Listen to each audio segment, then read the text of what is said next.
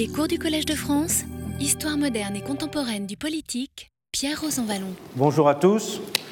Nous rentrons donc dans le vif de ce cours en abordant à partir d'aujourd'hui l'examen de la première grande crise de l'égalité telle qu'elle apparaît dans les années 1830 euh, avec le développement du nouveau régime industriel, autrement dit avec le développement du capitalisme, avec l'ensemble des inégalités euh, qui le comportaient. Je vais explorer dans cette grande crise de, de l'égalité trois figures qui ont tenté de constituer des réponses à cette crise de l'égalité. Ces trois figures sont celles euh, du communisme utopique, sont celles euh, qui sont fondées d'autre part sur l'idée d'une égalité réduite à l'identité, une identité soit fondée sur des formes de racisme instituant, ce sera le cas aux États-Unis, soit sous des formes de nationalistes, de nationalisme et de protectionnisme, comme ce sera le cas en Europe.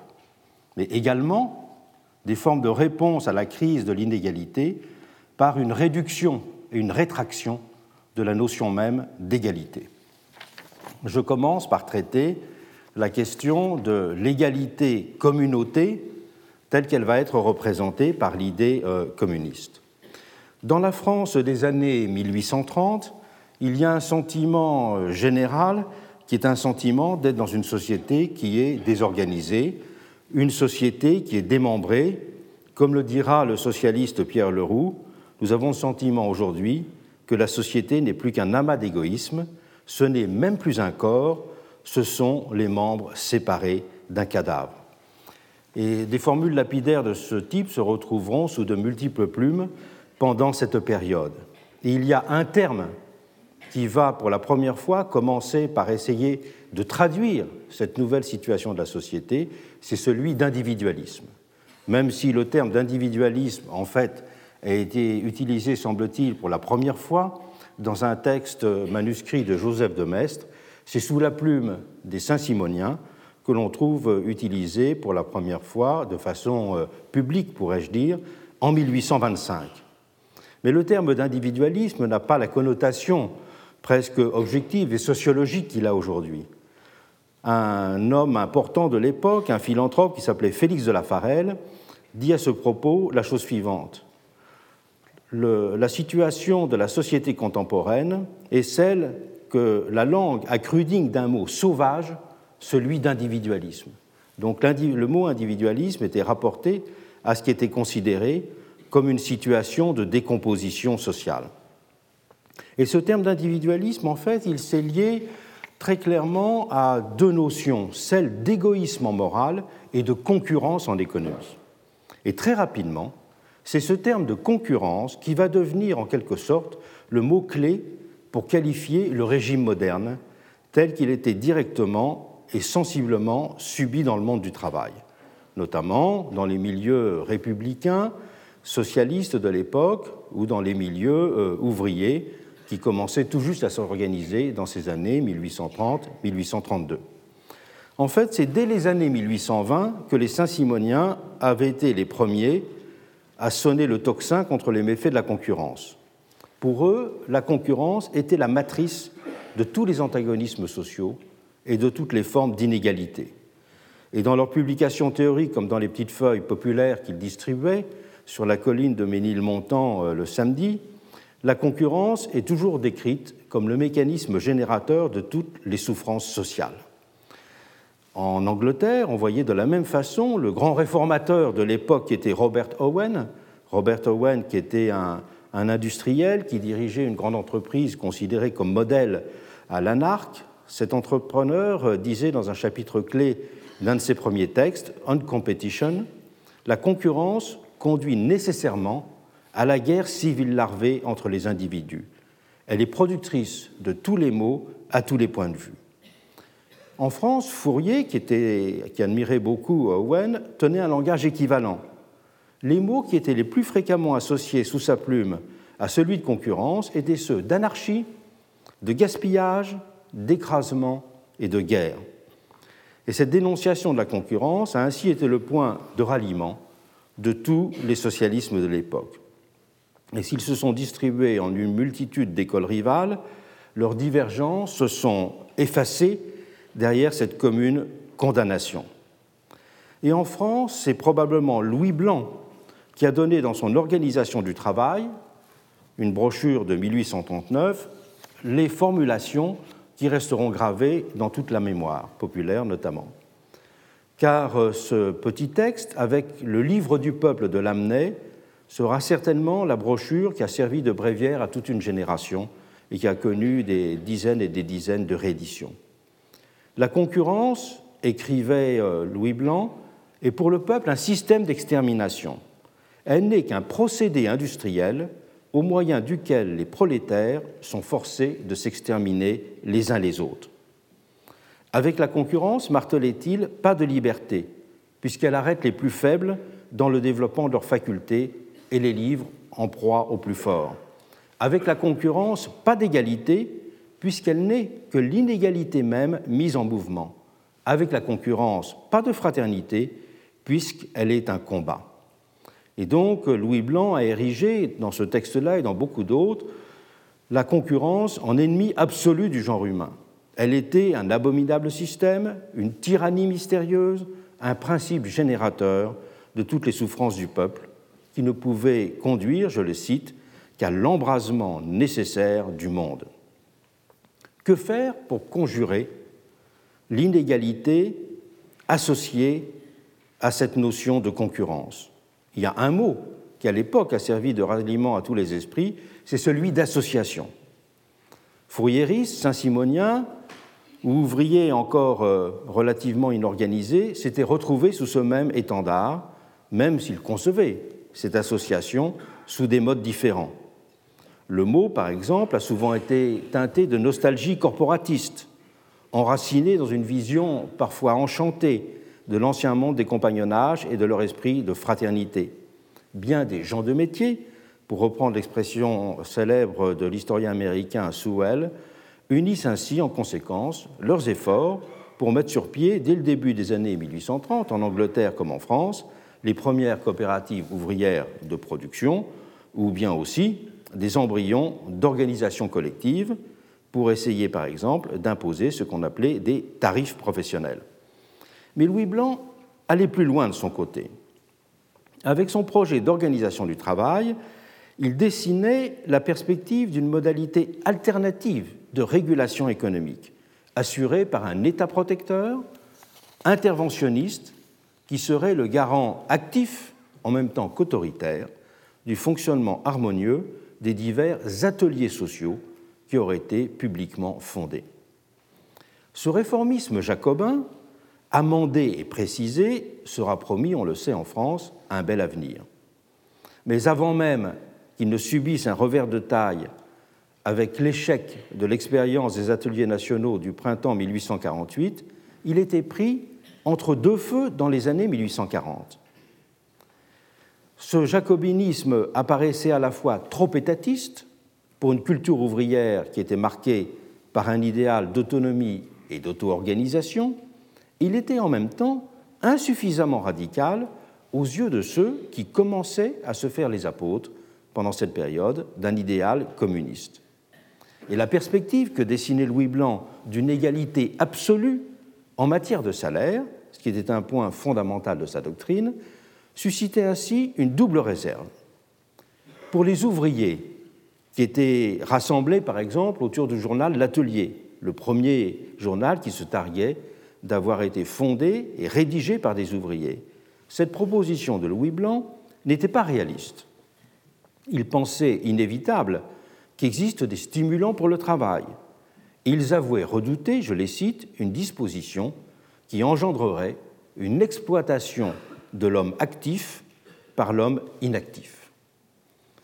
Il y a eu un exemple en France d'égalité radicale des salaires, c'est celui qui était adopté au printemps 1848 dans les associations ouvrières qui ont été euh, soutenues par Louis Blanc, et notamment dans la fameuse coopérative des tailleurs installés à Clichy. Et ces expériences euh, n'ont duré que quelques mois. Mais de l'autre côté, cette idée d'une égalité absolue des salaires ne satisfaisait pas ceux qui commençaient à mettre en avant la formule de chacun selon ses capacités, à chacun selon ses besoins.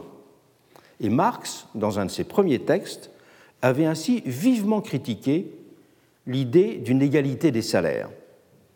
Cette revendication, avait-il souligné, ne fait en fait que transposer dans l'ordre économique la vision abstraite des rapports sociaux qui fondent la problématique traditionnelle des droits de l'homme. Et Marx ne cessera d'insister sur ce point jusqu'à sa fameuse critique du programme de Gotha en 1875. Dans ce dernier texte, l'auteur du Capital montrera longuement que le droit, qui n'existe comme droit égal par définition, est toujours, dans son principe même, le droit bourgeois. C'est la société marchande, régie par le système de la valeur d'échange, dit Marx, qui est en réalité le vrai système de la liberté et de l'égalité, puisque l'échange s'y fait toujours valeur contre valeur. Dans ce contexte, dit Marx, le droit égal ne peut être qu'un droit inégal pour un travail inégal. Marx avertissait donc les socialistes allemands, c'est le but de cette brochure consacrée au programme de Gotha, qu'ils faisaient intellectuellement fausse route et que leur revendication d'un partage équitable du produit, loin de dépasser le droit bourgeois, s'y inscrivait totalement. Pour Marx, il fallait donc dépasser cet horizon borné de façon à réaliser le seul principe réellement novateur à ses yeux, de chacun selon ses capacités, à chacun selon ses besoins. Et les premiers promoteurs de l'idéal d'une communauté des égaux considéreront eux aussi que l'émancipation du, travail ne pouvait pas se réduire à de simples modalités estimées plus justes de la rémunération du travail. Il fallait à leurs yeux voir beaucoup plus loin pour penser l'abolition du monde de la concurrence et ça va être la perspective du socialisme utopique.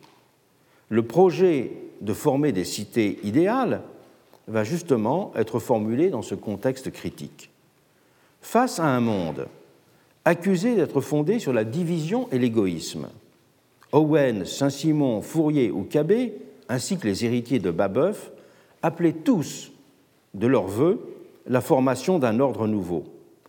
Les mots d'association et d'organisation étaient mobilisés chez eux pour donner chair à l'idée d'un monde dans lequel la concurrence aurait été définitivement bannie. Et leur système présentait certes de fortes différences. Alors que l'unité était conçue chez Fourier sous les espèces d'une différence harmonique, selon ses propres termes, qui tirait parti de la pluralité des passions, c'était sur le mode d'une organisation plus rationnelle, d'une organisation scientifique, qu'Owen ou Saint-Simon la comprenait essentiellement. Et la plongée dans ces œuvres proliférantes peut aujourd'hui dérouter, truffées de bizarreries qu'elles sont souvent. Mais les contemporains avaient bien compris qu'on ne pouvait se contenter d'en rester à une réaction de ce type. La puissance d'attraction de ces utopies n'a d'ailleurs guère pâti des sarcasmes condescendants des puissants de l'époque. Elles pouvaient en effet d'abord se targuer, ce qui était très important, de leurs prétentions scientifiques. Owen était un grand industriel qui était reconnu et respecté. Et les polytechniciens, les principaux militants d'un ordre rationnel, avaient rejoint en grand nombre les rangs fourriéristes et saint-simoniens, notamment dans leur grand corps, il y a eu un moment, dans les années 1830, où la moitié des ingénieurs des mines et des ingénieurs des ponts étaient saint-simoniens. Et donc ces utopies euh, étaient en quelque sorte consolidées par euh, leur vision scientifique. Et d'un autre côté, elles s'accordaient aussi avec les souffrances sociales immédiates, en même temps qu'elles faisaient confusément écho aux valeurs clés du message chrétien. Tout cela avait constitué un terrain favorable à leur éclosion et à leur diffusion. Il faut par exemple rappeler que lorsque les premiers disciples de Cabé partent en 1849 fonder Ikari au Texas, il y avait plus de 100 000 personnes enthousiastes qui étaient rassemblées sur les quais du port du Havre pour les saluer. Il faut rappeler aussi que lorsque dans les années 1830-1831, euh, les Saint-Simoniens entreprennent ce qu'ils ont appelé leur programme de mission en province, y compris dans des villes moyennes, il y avait des audiences de plusieurs milliers de personnes qui se précipitaient pour aller les écouter. Il ne s'agit donc pas simplement de penseurs en chambre, mais également d'idées qui ont reçu un, accueil ou au moins qui ont fait l'objet d'une curiosité sociale positive, pourrait-on dire à l'époque. L'organisation rationnelle était la marque de fabrique de ces cités idéales qui étaient projetées. Et Robert Owen, le premier, en proposa une formule. Il l'avait méditée alors qu'il dirigeait à New Lanark une entreprise qui était considérée euh, en Europe et aux États-Unis également comme un établissement modèle. Entreprise dans laquelle il s'était déjà livré à des expériences innovatrices en matière d'organisation du travail et plus encore en matière d'éducation populaire. Owen avait aussi œuvré pour faire adopter en 1819 la première loi limitant en Angleterre le travail des femmes et des enfants.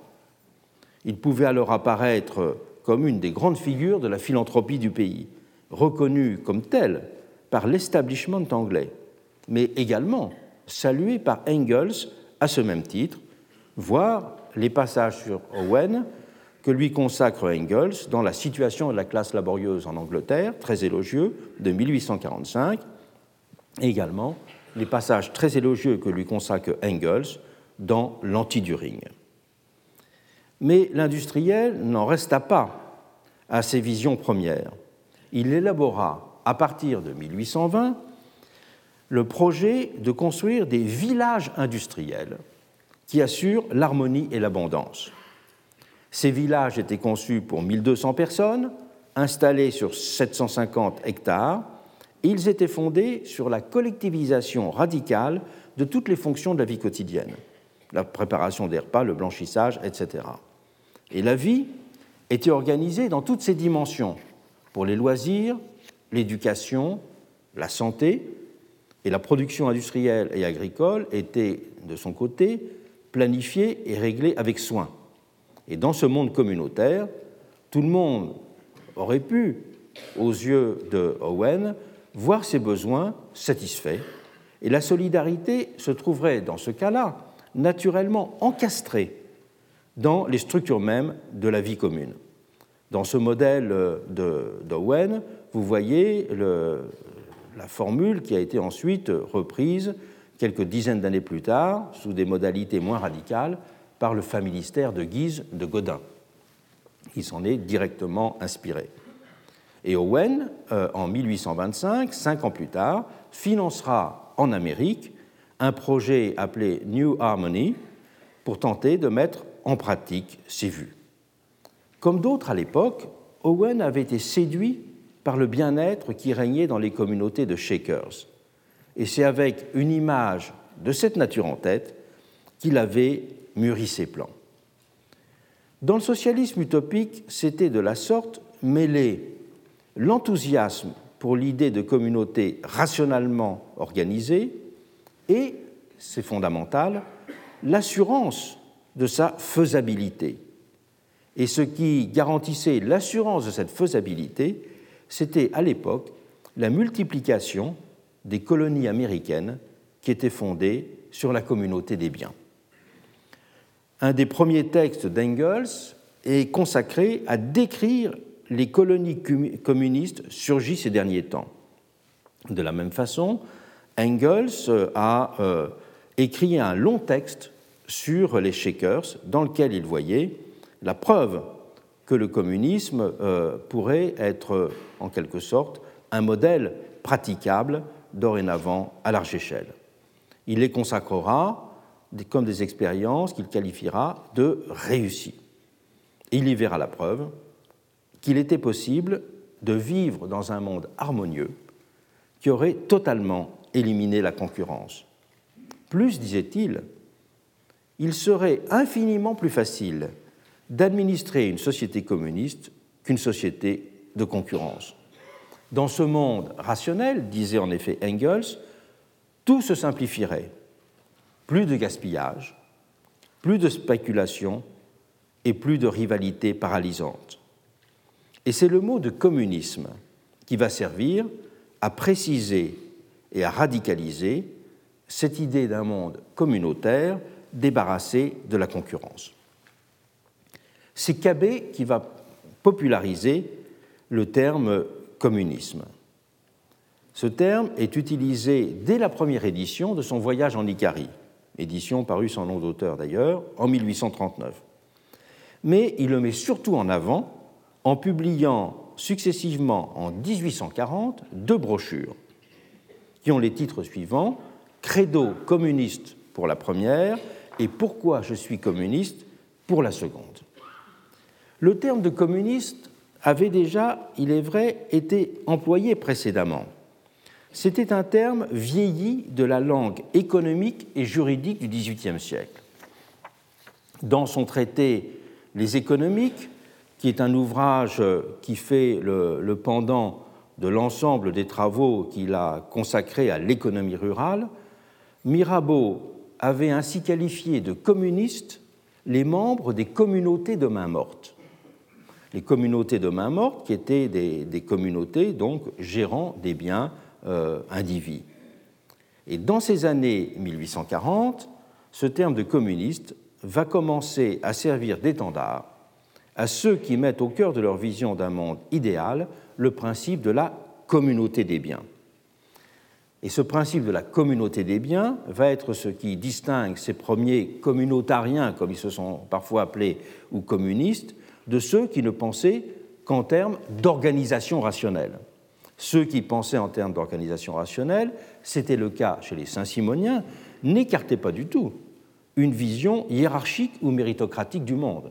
Le propre des Saint-Simoniens, c'est au contraire, justement, de lier l'idée d'un rationalisme de l'organisation sociale à une vision qui est à la fois hiérarchique et méritocratique, le but des Saint-Simoniens étant d'organiser le monde de telle sorte que les capacités soient détectées, de telle sorte que chaque capacité soit à la bonne place dans la division du travail.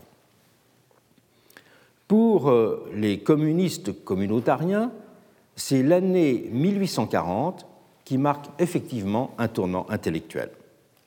Outre les deux brochures de Cabet que je viens de mentionner, on a réédité ce qui est fondamental dans une édition donnée par Villegardel, le Code de la nature de Morelli.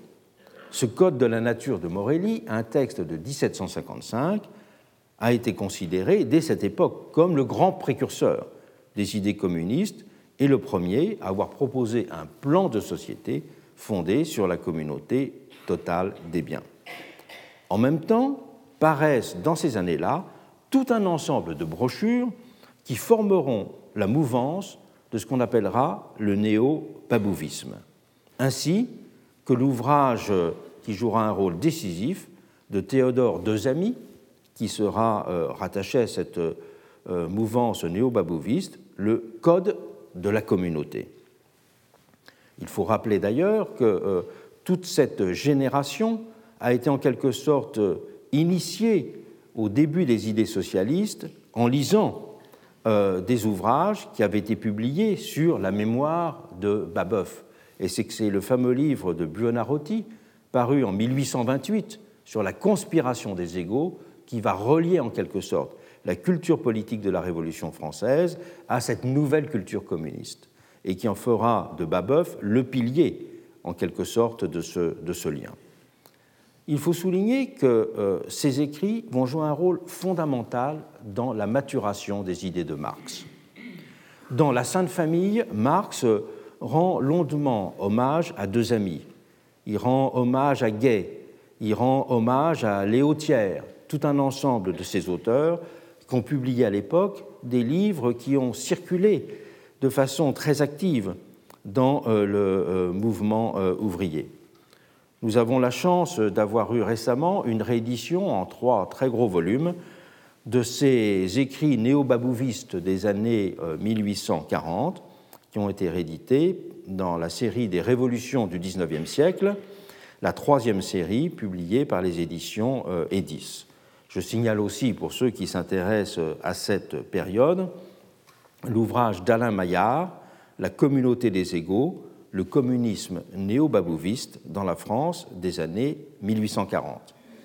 Pour l'histoire savante du terme communiste, je renvoie à Jacques Grandjean, qui a fait un ouvrage en deux volumes sur l'origine et le développement international de la, de la terminologie communautaire pré-marxiste des utopistes au néo-babouvistes, qui est publié à la Karl Marx House de Trèves.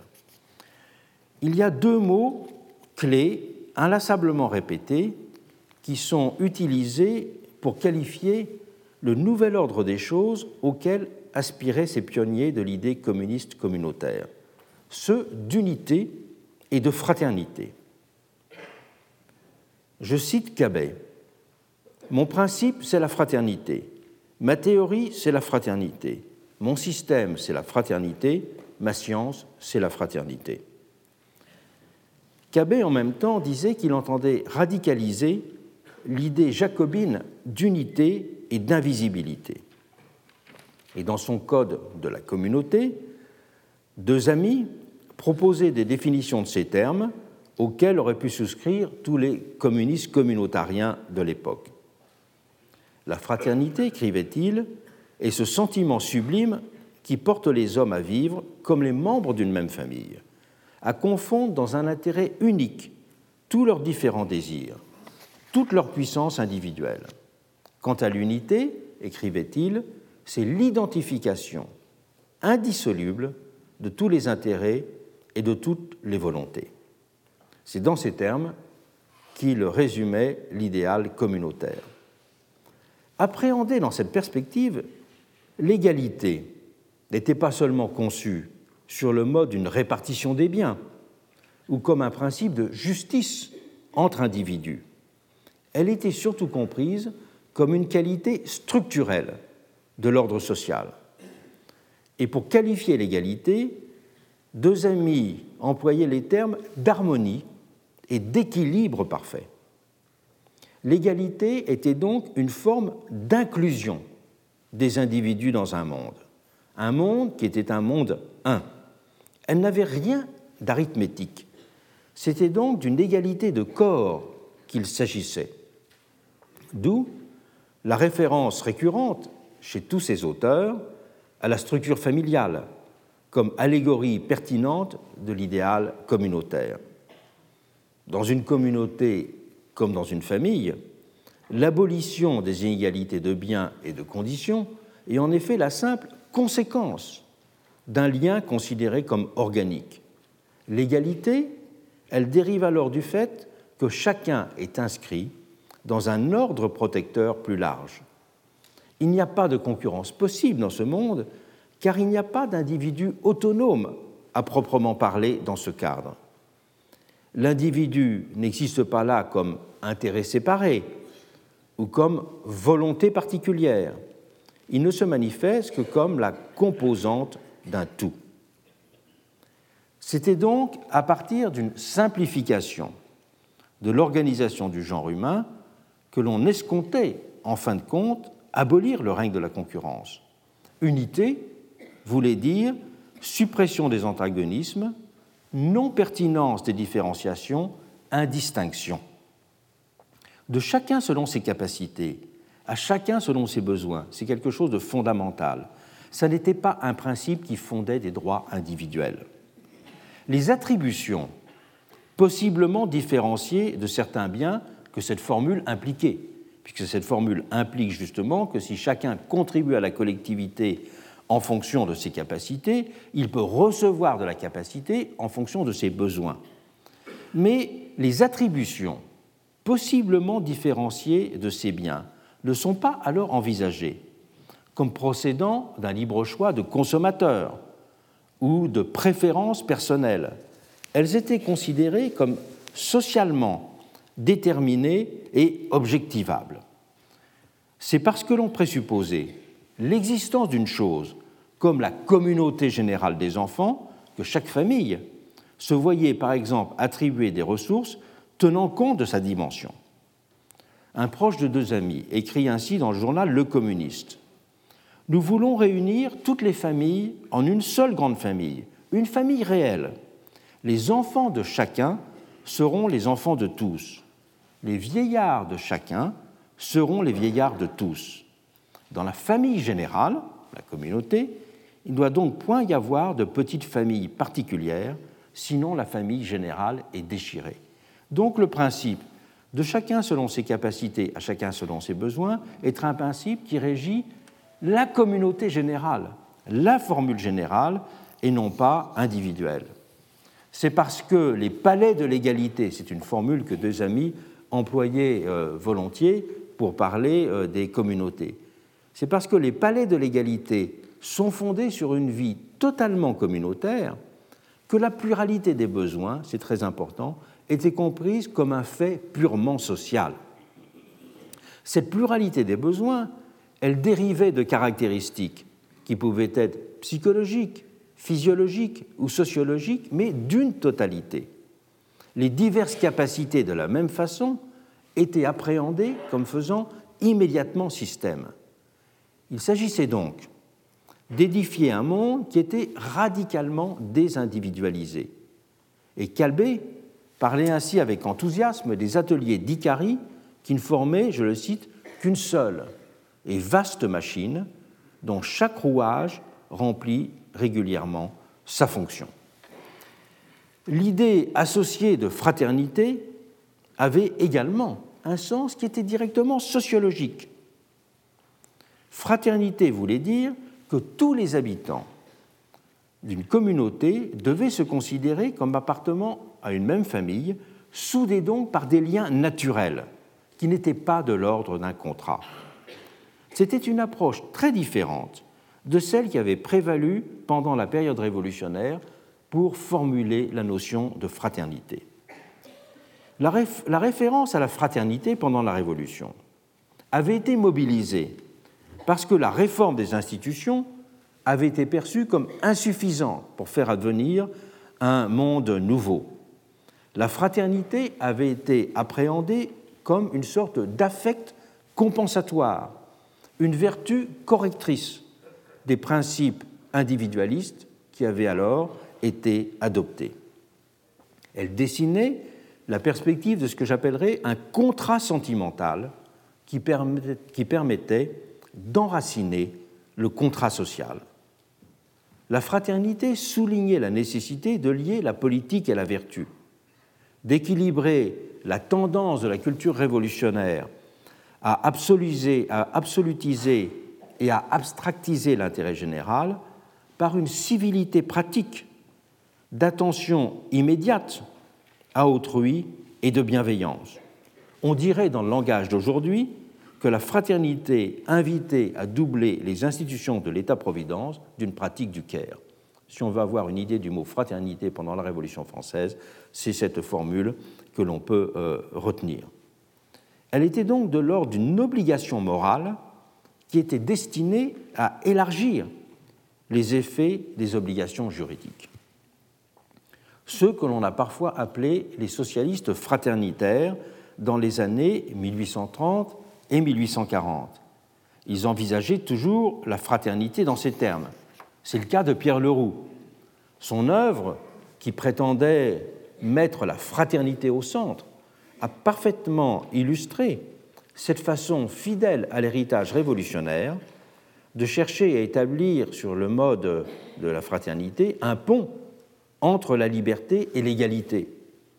Pour Pierre Leroux, le sentiment de fraternité était, je le cite, ce qui permettait de combler l'immense abîme que les institutions politiques, aussi bien que les religions, ont laissé jusqu'ici entre l'amour de lui-même, de l'homme de lui-même, c'est-à-dire l'égoïsme, et l'amour de l'humanité en général, ou la charité. Leroux voyait ainsi dans la fraternité le principe actif d'une nouvelle religion laïque qui était nécessaire au bon fonctionnement d'une société démocratique.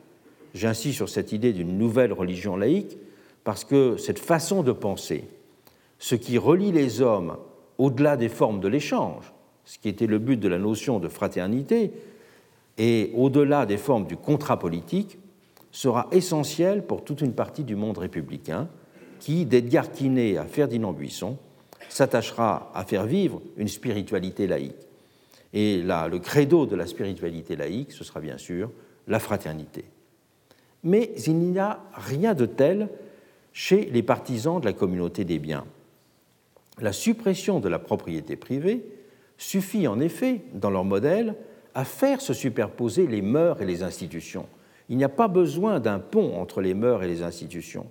L'homme est chez eux immédiatement et uniquement social. Et l'égalité radicale n'a donc point besoin de la béquille des sentiments pour accorder les individus. Cette égalité radicale, elle repose en effet sur un présupposé d'homogénéité.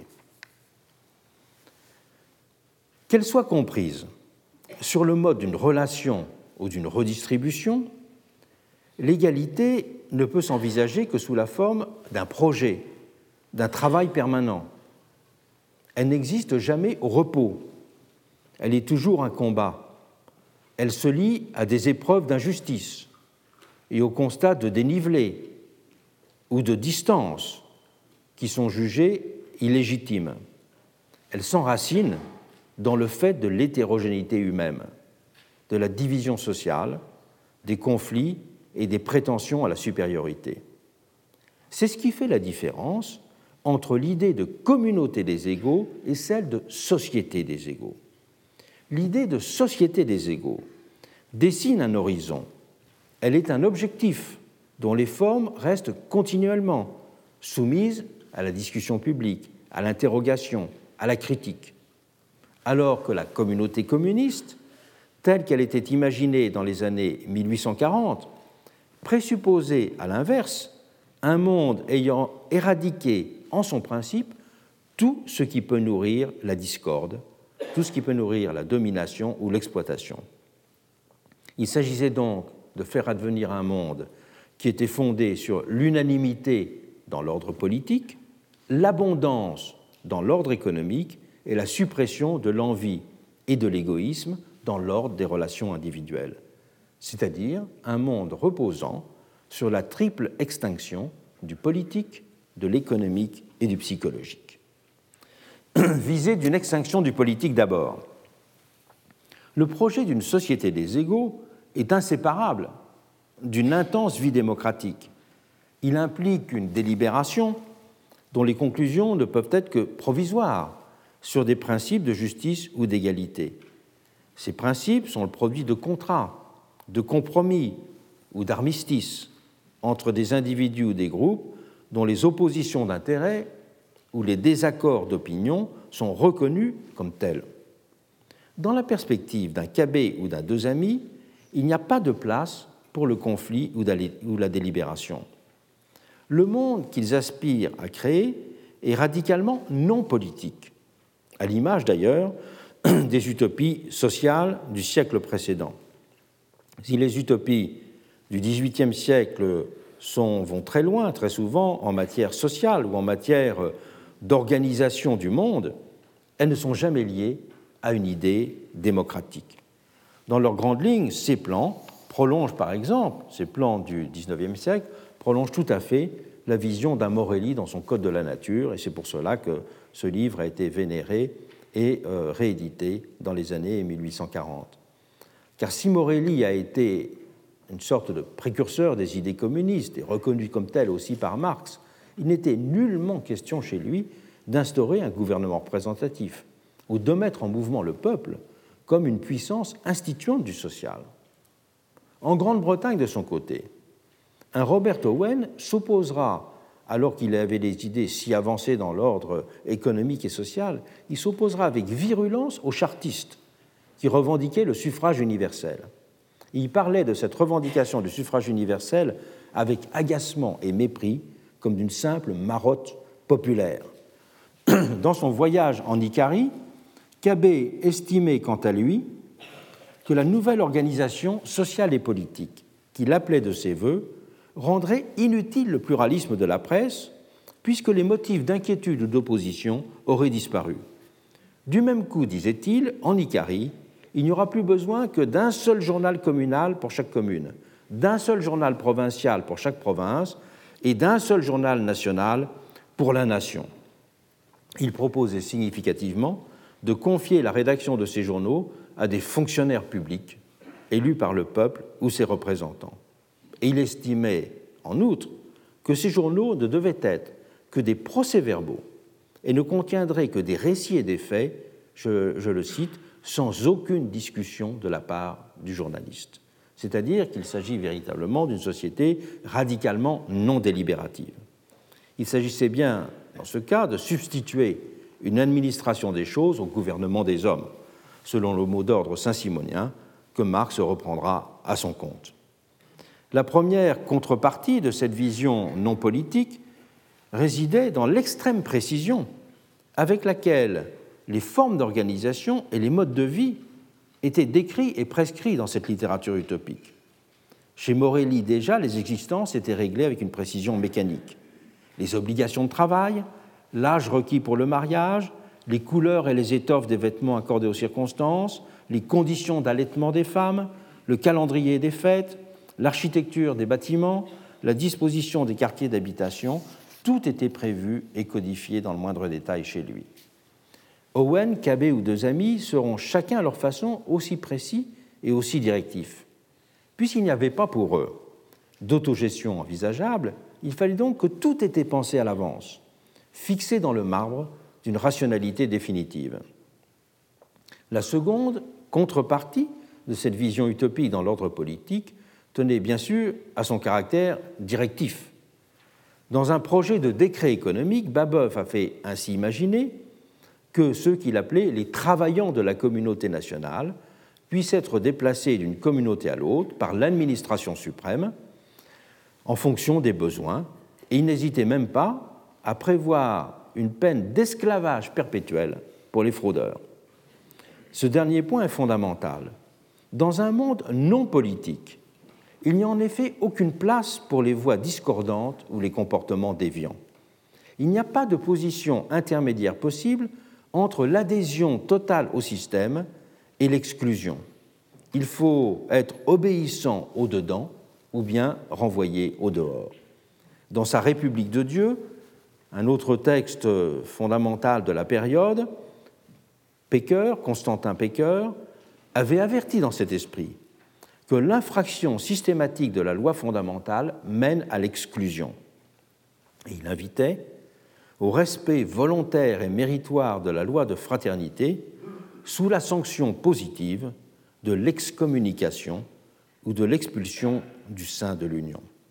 Le propre d'une démocratie, à l'inverse, est de considérer que l'opposition fait partie de son fonctionnement et que nul ne peut jamais être expulsé hors de son sein. Dans la communauté antipolitique, l'égalité est ainsi le fait d'une dépendance et d'une soumission commune. C'est en tant que sujet de l'organisation rationnelle que les hommes et les femmes sont semblables et non en tant qu'individus autonomes se faisant face. Extinction de la politique, mais aussi extinction de la psychologie, extinction de l'envie. Les champions de l'ordre communautaire ne comptaient pas seulement sur les effets d'une bonne organisation pour amener chaque individu à se fondre dans la communauté.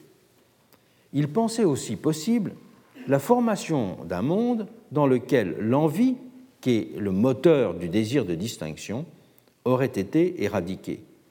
Moteur du désir de distinction, c'est-à-dire principe aussi de développement des inégalités. L'égoïsme et l'envie sont en effet les attitudes qui font structurellement obstacle à l'égalité, puisqu'elles conduisent soit à la recherche d'une appropriation de ce que possède autrui, soit au fait de laisser avec indifférence autrui dans une situation défavorable. C'est en faire les ressorts d'un comportement de différenciation et de distanciation permanente qui sont à l'œuvre à travers l'égoïsme et l'envie. Et les socialistes communautaires abordaient cette question d'abord dans une perspective anthropologique. Ils croyaient d'abord sur ce point, comme beaucoup de leurs contemporains, j'aurai l'occasion d'y revenir, aux vertus régénératrices de l'éducation. Cabet considérait ainsi que l'éducation et la culture, je le cite, sont toutes puissantes et presque des divinités créatrices. Il croyait ainsi qu'une nouvelle espèce humaine pourrait être formée au même titre que les variétés inédites de plantes ou d'animaux pouvaient être créées. Dans ses lettres d'un communiste à un réformiste sur la communauté, Cabé écrit ainsi Est-ce que la culture ne crée pas de milliers d'espèces de roses, d'œillets, de tulipes, des milliers d'espèces de prunes, de pommes, de poires, de raisins? Et pourquoi donc l'éducation ne produirait-elle pas les mêmes prodiges sur l'homme, enfant chéri de la nature et son plus bel ouvrage? On peut rappeler euh, aussi que Owen, dont j'ai dit tout à l'heure euh, qu'il avait été aussi un, un grand réformateur en matière éducatrice, avait donné pour sous-titre à son premier livre Une nouvelle vue de la société, A New View of Society. Il avait euh, mis comme sous-titre Essai sur le principe de formation du caractère humain, préparatoire au développement d'un plan pour améliorer graduellement la situation de l'humanité. Mais c'est aussi pour euh, ces utopistes l'économie qui pouvait contribuer à changer l'homme d'une double manière, en supprimant la propriété privée d'abord, mais aussi en instaurant un régime d'abondance. La suppression de la propriété privée d'abord, elle est au cœur de la révolution de l'égalité, telle que la concevaient les Cabet ou les deux amis, puis bien sûr euh, Marx. Et c'est Babeuf qui, le premier, a théorisé la chose. Sans propriété privée, disait Babeuf, il n'y a plus de possibilité d'accumuler de la richesse ou de la puissance. Si chacun reçoit les biens qui lui sont nécessaires de la collectivité, il devient donc, je le cite, indépendant des chances et des circonstances heureuses et malheureuses. Le rapport des individus au temps est donc radicalement modifié par la suppression de la propriété, car il n'y a plus ni peur d'avenir, ni espoir de s'enrichir. Il n'y a donc plus de projection de la personnalité dans le temps. Chacun peut donc vivre totalement dans le présent grâce à la suppression de la propriété et s'éteindra de la sorte la folie meurtrière de distinction qui repose, et je cite Babeuf là, qui repose toujours sur une forme de projection de soi. C'est une projection de soi dans les autres, une projection de soi dans le temps qui fonde cette volonté de différenciation. Cette suppression de la propriété ne se limitait donc évidemment pas pour Babeuf à celle des moyens de production. C'est l'idée même de possession personnelle, c'est-à-dire de lien des individus à des biens durables qu'il s'agissait d'éradiquer pour briser le ressort de l'envie. Ce que les utopistes voulaient conjurer de cette façon, c'est le travail indéfini de la société sur elle-même, le rapport toujours ouvert et problématique que les individus qui la composent entretiennent avec les représentations conflictuelles qu'ils se font de leurs relations. Il n'y a donc pas de place chez eux pour le déploiement de ce que Tocqueville appellera l'égalité imaginaire. Les membres de leur communauté ne rêvent pas, ne se comparent pas. Ils sont au fond indifférents les uns aux autres. Leurs relations sont totalement absorbées dans leur fonctionnalité. La perspective d'une société d'abondance est une autre façon d'envisager l'éradication de l'envie et de l'égoïsme.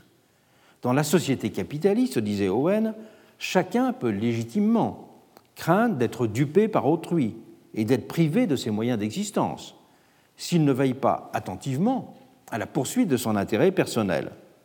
Ce ne serait plus le cas dans un monde communautaire, expliquait-il, car alors tous les besoins naturels de la nature humaine pourront y être satisfaits avec abondance et le principe de l'égoïsme cessera d'exister, faute d'un mobile suffisant pour le susciter.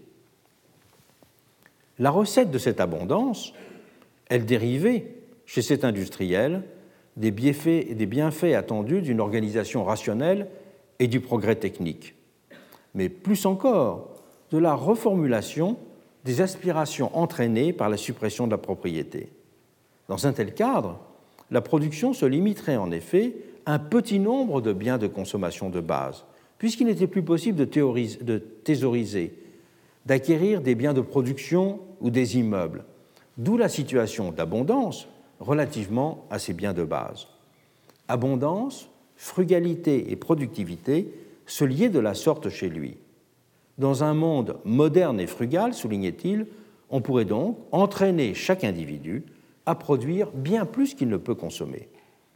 Ce lien structurel entre abondance et réalisation du communisme sera aussi au cœur de la vision marxiste. Et cette vision du lien entre l'abondance et la réalisation du communisme, elle est donc également liée au troisième élément, l'extinction même de l'économie. Le communisme comme dépassement de la société capitaliste marchande implique la suppression de la médiation de l'intérêt dans les rapports sociaux. C'est seulement si l'on supprime la médiation de l'intérêt que l'on peut envisager que les rapports entre les hommes puissent se transformer en un pur commerce, un pur échange gratuit. Et le communisme implique en ce sens l'extinction de l'économie si l'économie est définie comme la science de la production et de la distribution des richesses dans un univers de rareté. Marx, c'est un point fondamental, assimile en effet explicitement le capitalisme à une forme d'économie tout court. Et l'ensemble de l'œuvre de Marx est incompréhensible en dehors de cette philosophie et de sa critique de l'économie bourgeoise. Le communisme ne se conçoit donc que dans une société d'abondance. C'est seulement dans une telle société, en effet, que l'économie est abolie, puisqu'il n'y a plus de rareté. Sinon, écrit Marx dans l'idéologie allemande, c'est la pénurie qui deviendrait générale, et avec le besoin, c'est aussi la lutte pour le nécessaire qui recommencerait, et je le cite, l'on retomberait fatalement dans la même gadoue. La société communiste réalise sur cette base une harmonie naturelle des hommes, et Marx fait de cette façon l'héritier direct de la philosophie matérialiste optimiste du XVIIIe siècle. Dès ses manuscrits de 1844, il définit ainsi le communisme, je le cite, comme un naturalisme achevé. Quand on étudie les doctrines matérialistes de la bonté originelle et des dons intellectuels égaux des hommes, de la toute-puissance de l'expérience et de l'habitude, de l'éducation, de l'influence des circonstances extérieures sur l'homme, de la grande importance de l'industrie, de la légitimité de la jouissance, il n'est pas besoin, dit Marx, d'une grande sagacité pour découvrir les liens qui le rapprochent nécessairement au communisme et au socialisme. Alors que Smith avait conçu l'économie comme réalisation de la philosophie du XVIIIe, Marx pense cette réalisation dans la suppression de l'économie, c'est-à-dire qu'il la pense en elle-même. Le communisme s'enracine ainsi dans la vision d'un pur lien social, écartant toute médiation économique et politique dans les rapports entre les hommes. Mais comment penser une société qui fasse sens sans recourir à aucune forme de médiation? Marx percevait très bien cette difficulté. Il l'a traité explicitement dans un chapitre fondamental des Grundrisse, les fondements de la critique de l'économie politique. Il faut naturellement une médiation, dit Marx au début de ce chapitre. Et il poursuit. Dans le cas de la société marchande, on part de la production autonome des individus particuliers, qui est déterminée et modifiée post festum par des rapports complexes. La médiation, dans ce cas, s'effectue par l'échange de marchandises. La valeur et l'argent, autant d'expressions d'un seul et même rapport. Dans le cas de la société communiste, poursuit Marx, c'est la présupposition elle-même qui sert de médiation. Autrement dit, la présupposition est une production collective, la communauté étant le fondement de la production. D'emblée, dans ce cas, souligne Marx, le travail de l'individu y est posé comme travail social. Ce texte est décisif. Il souligne en effet sans ambiguïté que c'est la présupposition de la société comme totalité, ordre rationnel, qui fonde dans ce cas la possibilité du lien social. La suppression de la médiation politique, économique et pourrait-on dire psychologique est ainsi rachetée par l'identification de tous les individus à un seul et même corps. Le communisme comme société du pur commerce entre les hommes redoublait donc l'utopie libérale, mais sur un mode adverse. L'homme était contraint à une universalité qui ne pouvait être réalisée que par une force extérieure à lui, d'autant moins saisissable qu'elle se présentait comme n'étant rien d'autre que lui-même. L'individu était ainsi pour Marx immédiatement part de la communauté. L'individu n'était qu'un résumé de l'universalité. Cela nous invite à revenir sur la question de la concurrence. La vision d'une éradication de la concurrence, qui s'était ainsi déclinée dans cette vision communiste communautaire sur un mode juridique, la suppression de la propriété, sur un mode sociologique et économique, la substitution d'un ordre communautaire au conflit d'intérêts, autant qu'anthropologique et moral, par l'éradication de l'égoïsme et de l'envie, était donc fondamentale. Et l'esprit de cette critique était partagé de manière certes très diffuse, mais par une large partie de l'opinion ouvrière des années 1830 et 1840 en France et en Grande-Bretagne, même si l'objectif de conquête du suffrage universel s'était aussi parallèlement imposé comme une condition prioritaire de l'émancipation sociale, même si également le sectarisme ou les diverses obsessions des principales figures théorisant la perspective communautaire faisaient par ailleurs l'objet de multiples réticences. Mais la question du sens philosophique profond de cette dénonciation de la concurrence n'était en fait guère posée, et c'est la question fondamentale. L'emploi récurrent à propos de la concurrence du qualificatif d'illimité permettait opportunément de recouvrir d'une même opprobre son principe même et son débordement abusif, de ne pas distinguer la question d'un mode de régulation économique et celle plus large d'une forme sociale, d'en rester ainsi à l'expression d'une indignation très générale devant le malheur prolétaire.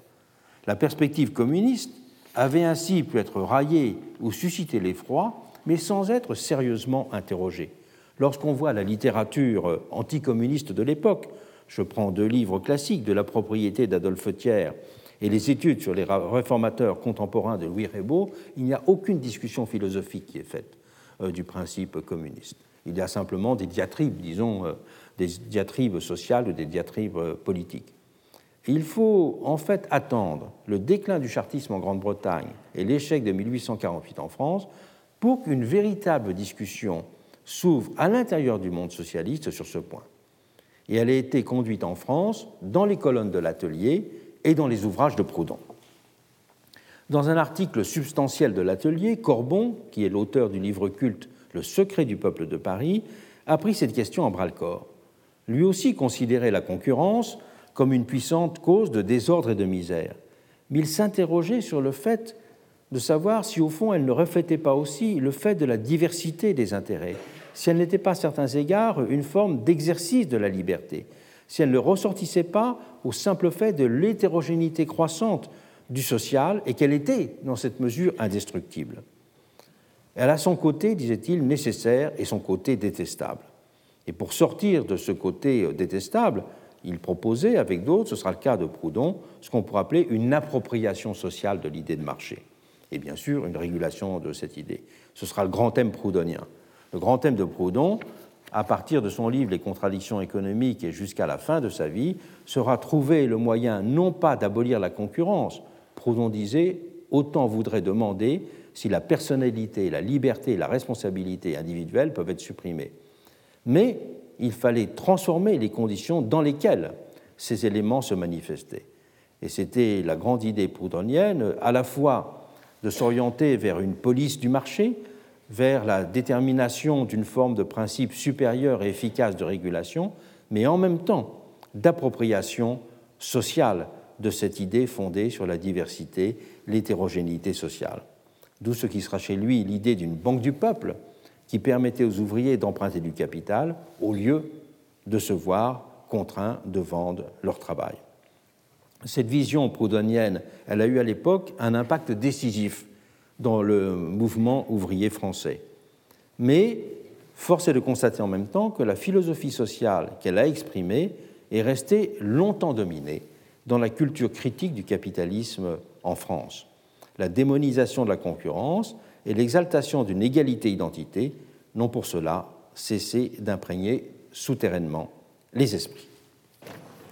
Je euh, m'intéresse donc maintenant à une deuxième figure euh, de cette réponse à la crise de l'égalité, qui est ce que j'appellerais l'idéologie libérale conservatrice. On peut dire que le credo des révolutionnaires américains et français avait consacré le principe de l'égalité des conditions. Mais la société des semblables dont il était question ne fondait pas, évidemment, le principe d'une égalité des situations. Et cette distinction entre conditions et situations était bien sûr fondamentale dans leur esprit. Mais les différences en termes de situation n'apparaissaient justifiables que si elles n'avaient aucun caractère proprement social. Et deux termes avaient alors servi à délimiter le champ des inégalités acceptables entre individus, ceux de vertu et de talent. L'article 6 de la Déclaration française des droits de l'homme et du citoyen de 89 stipulait ainsi Tous les citoyens étant égaux aux yeux de la loi sont également admissibles à toute dignité, place et emploi public selon leurs capacités et sans autre distinction que celle de leur talent et de leur vertu. La Constitution, la Déclaration des droits de 1793 avait repris la formule. On la retrouve aussi dans le monde américain. La vertu et le talent, la conduite des individus d'un côté et les données de la nature de l'autre. Ce qu'il convient d'appeler l'idéologie libérale conservatrice va résulter tout au long du XIXe siècle d'une dilatation à l'extrême de l'interprétation de ces deux notions. Élargissement maximal de la perception du champ de la responsabilité individuelle pour traiter de la vertu et exacerbation de la place des variables héritées pour appréhender le talent. Cette double dilatation a conduit de cette façon à réduire à l'état de peau de chagrin la dimension proprement sociale des inégalités. Et on peut dire qu'une véritable subversion de la représentation du monde démocratique s'est opérée par le biais de ce coup de force sémantique inlassablement répété. Et c'est des coups de force sémantiques de cette nature qui définissent ce qu'on peut appeler l'idéologie. Et l'idée de similarité a en conséquence été vidée de l'interrogation toujours ouverte sur la juste portée qui la constituait. Extension maximale de la notion de responsabilité individuelle pour traiter de la vertu d'abord. Dans toute la, lecture, dans toute la littérature des années 1830 et 1840, notamment celle des grands enquêteurs sociaux, il s'est frappant de voir à quel point la description du malheur ouvrier, qui emprunte parfois euh, des, des tonalités extrêmement noires ira de pair avec la stigmatisation de la responsabilité de ces mêmes ouvriers, accusés d'être menés par euh, l'immoralité et la débauche, la boisson, les conduites sexuelles, etc. On va avoir euh, dans les grands classiques de la littérature euh, sur la condition ouvrière de l'époque, le tableau d'état physique et moral des ouvriers de Villermé, ou bien les grandes enquêtes de Buret, cette dualité d'un côté la description méthodique et précise du malheur ouvrier, et de l'autre côté la stigmatisation de la responsabilité ouvrière. En fin de compte, la misère est engendrée par l'imprévoyance, la corruption, la débauche et l'ivrognerie. Ce sont des thèmes qui parcourent toutes ces pages, qu'on retrouve en France, mais que l'on retrouve aussi euh, en Angleterre, les premières grandes enquêtes ouvrières qui ont lieu en France euh, euh, à la fin des années 1830, stimulées par les demandes de l'Académie des sciences morales et politiques, avaient euh, eu lieu en Angleterre dès le début des années 1830. La première grande enquête parlementaire en Angleterre, ce sont des enquêtes parlementaires. En France, ça a été des travaux commandités par l'Académie des sciences morales et politiques, date de 1834. La première grande enquête parlementaire, elle fait sept volumes in folio il y a près de 10 000 pages pour décrire la situation ouvrière de l'époque. En voilà les quelques lignes qui concluent ces sept volumes.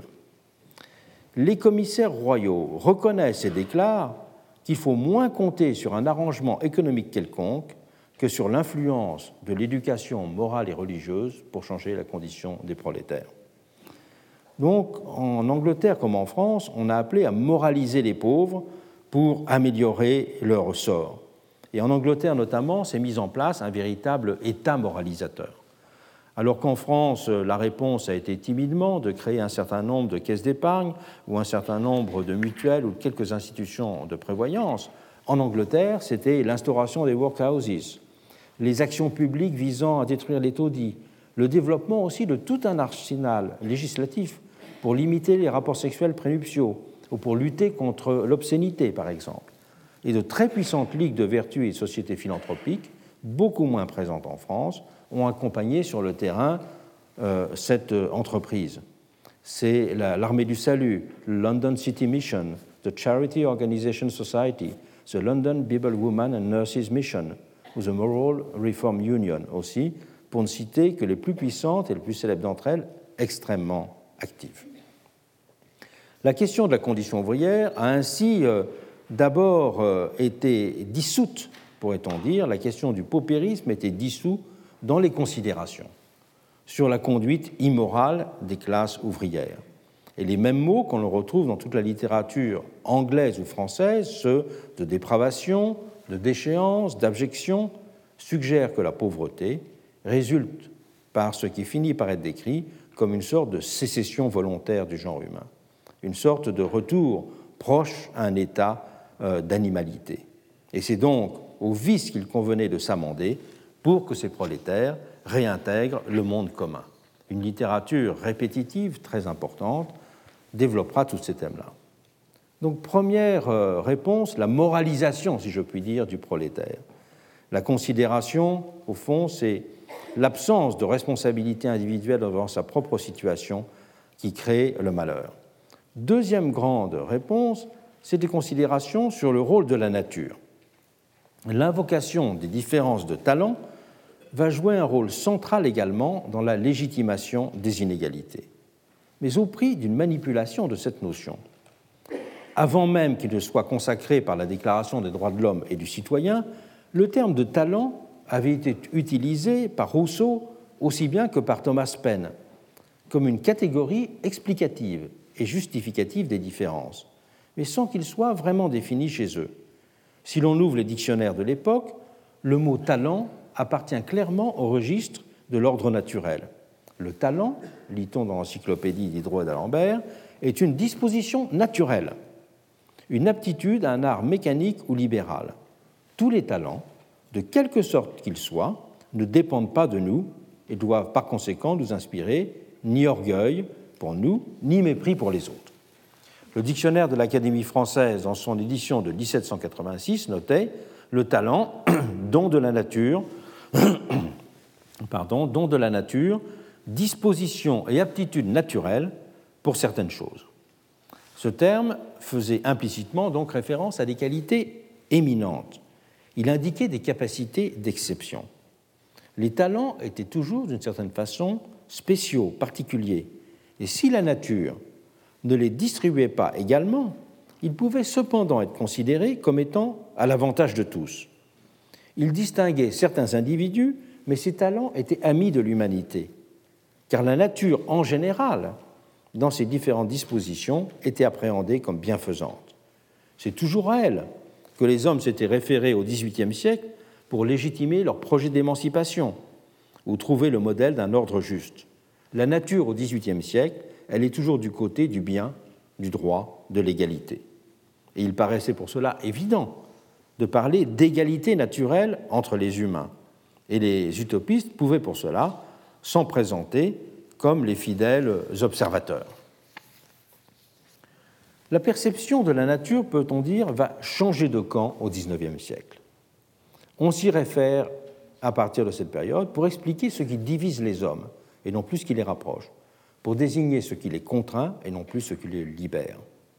Dans ce mouvement, on va passer d'une justification de la distinction de quelques-uns à un système général des inégalités, d'une organisation et d'une hiérarchie sociale.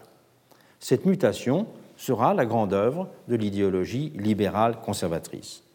Et les écrits de Guizot en France vont l'illustrer de façon exemplaire. Guizot s'est drapé dans la rhétorique révolutionnaire pour dénoncer avec euh, vigueur l'idée de privilège. Mais alors que les hommes de 1789 opposaient à l'idée de privilège un principe d'égalité sociale, Guizot va confronter la notion de privilège à celle d'inégalité naturelle. Le privilège est, enfin, est en effet pour lui une pathologie de l'inégalité et non pas une blessure faite à l'égalité. Son raisonnement vaut la peine pour cela d'être rappelé. Les hommes, dit Guizot, sont tous de la même nature et par là pleinement semblables. Mais les forces dont cette nature est douée ne sont pas réparties à tous dans les mêmes proportions. Et sous ce rapport, les hommes sont réellement inégaux. Les inégalités naturelles sont donc pour lui un fait fondé sur des formes de supériorité ou de distinction susceptibles d'être considérées comme objectives. Mais ce qui est inacceptable pour lui, c'est la transformation des inégalités naturelles en inégalités sociales, c'est-à-dire en privilèges. Le privilège, c'est en quelque sorte une distorsion de l'inégalité naturelle, une transformation qui procède d'un double glissement, une prétention à l'extension en dehors de sa portée d'origine d'abord. Lorsque ceux qui détiennent une supériorité physique veulent imposer un pouvoir général assis sur ce principe de la supériorité physique et répriment tous ceux qui possèdent des talents d'un autre ordre, on peut bien dire qu'il y a usurpation euh, d'une euh, inégalité naturelle. Et les inégalités naturelles deviennent sociales lorsque leurs détenteurs veulent exclure les autres inégalités, tout aussi naturelles, mais qui pourraient les concurrencer ou prétendre au partage de leur empire. Toutes les inégalités, originairement dérivées de certaines supériorités naturelles et de leur influence, finissent donc par déclarer la guerre aux supériorités naturelles dont elles ont tenu leur titre, mais dont elles veulent en quelque sorte évacuer les rivaux potentiels. La deuxième modalité du glissement des inégalités naturelles en inégalités sociales dérive chez Guizot de la prétention de ces inégalités sociales et naturelles à se perpétuer d'une génération à l'autre. Une supériorité individuelle se transforme de la sorte en une variable héréditaire. Et c'est l'histoire de la noblesse, qui a entendu fonder sur d'hypothétiques hauts faits d'origine ces droits exorbitants. Et ce sont ces deux types de prétentions qui fondent la notion de privilège pour Guizot. Ce qui constitue le privilège, résume-t-il, c'est l'extension mensongère et illégitime, soit dans l'espace, soit dans le temps, de la supériorité réelle qui lui a donné naissance. Le privilège, dès son origine, combat est, un ennemi de l'inégalité naturelle. Inégalité naturelle qui a été son berceau, mais il devient le protecteur d'une inégalité factice sociale dont il s'efforce d'atténuer la fausseté en s'opposant au libre développement de l'inégalité véritable qui la ferait éclater.